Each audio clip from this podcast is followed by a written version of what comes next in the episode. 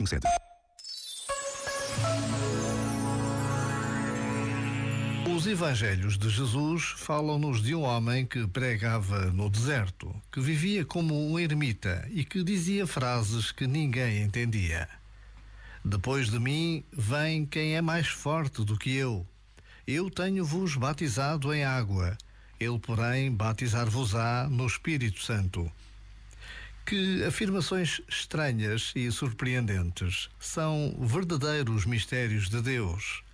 Quem as disse foi São João Batista, um homem aparentemente rude, mas que dá a vida para anunciar o Filho de Deus.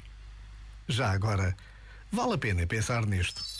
Este momento está disponível em podcast no site e na app.